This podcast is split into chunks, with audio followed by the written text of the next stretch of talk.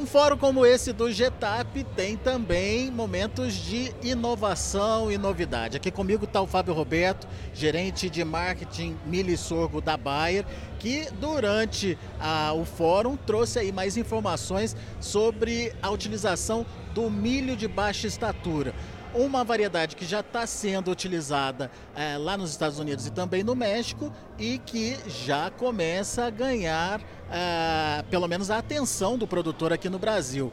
Conta um pouquinho mais desse milho, o que, que significa e principalmente quais são as características dele. Bom, primeiro um prazer falar com vocês.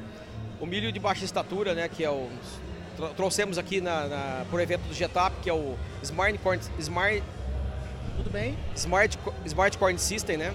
É uma, um sistema que contempla a utilização de produtos de baixa estatura. Uh, essa genética de baixa estatura consegue nos trazer é, pelo menos uma visão global ainda, uma série de benefícios.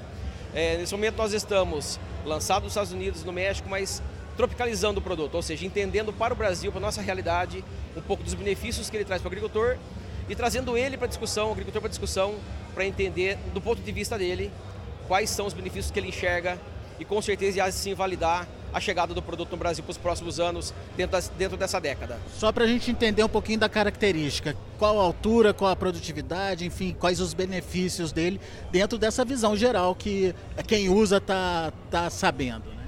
É, ele tem uma redução significativa de estatura, né? ou seja, ele, o encurtamento dos nós, que vai permitir para o agricultor, na verdade, uma série de benefícios, como por exemplo o manejo dessa área. Né?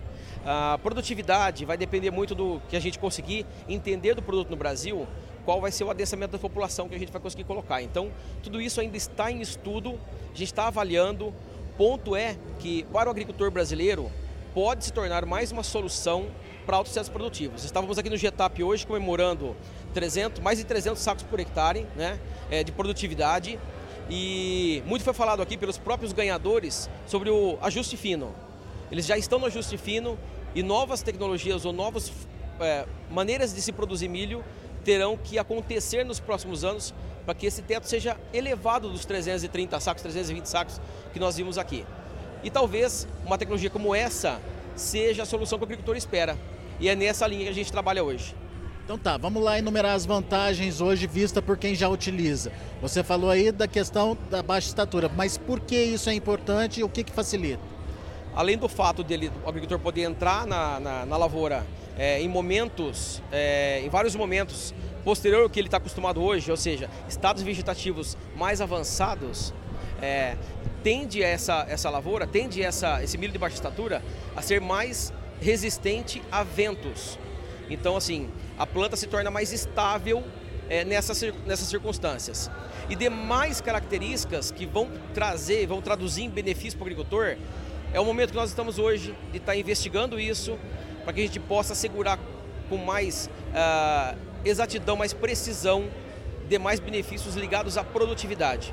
Nosso momento hoje é de investigação, é de desenvolvimento da tecnologia, né? É, mas os principais fatores da baixa estatura já nos trazem um bom indicativo dessa potencial solução para o agricultor brasileiro.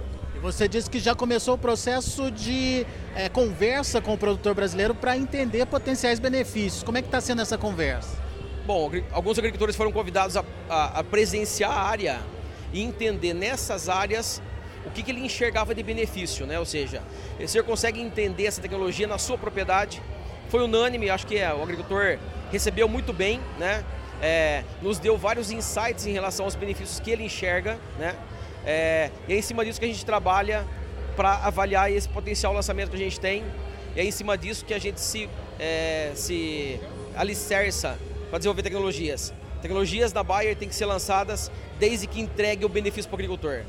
Entregou o benefício, ele sente que aquilo é valoroso para ele, é algo que a gente continua perseguindo.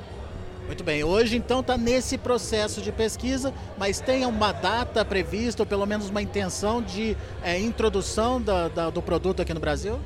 Nós estimamos para a década, né? Uh, está para essa década, né?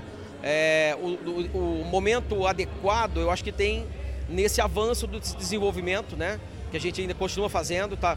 E estamos acelerando esse desenvolvimento, uh, mas na década é algo que é possível ser feito. Agora, por que, que a Bayer resolveu, por exemplo, anunciar que vocês estão intensificando os trabalhos num evento como esse? Eu acho que é um bom start para que os agricultores aqui presentes, ou os agricultores que tiverem acesso né, a essa informação, é, possa mapear isso como uma potencial solução para o futuro. Né? Então a gente traz isso é, aqui no Fórum GETAP, muito para informação de uma potencial é, solução para os problemas do agricultor e um potencial novo teto de produtividade que pode ser alcançado no futuro. Ainda tem muita coisa, como ele disse, para a gente conhecer e principalmente dentro desse processo de tropicalização da, da variedade, mas já começa como um ponto interessante aí para a produção, para o produtor rural, que é a questão ah, do, do acamamento ou da, da baixa possibilidade de acamamento e facilidade aí de pulverização, fazer o controle de pragas e doenças principalmente. Então a gente fica com essa dica e encerra as nossas transmissões direto aqui de Indaiatuba, interior de São Paulo, direto do Fórum Getap Verão 2023.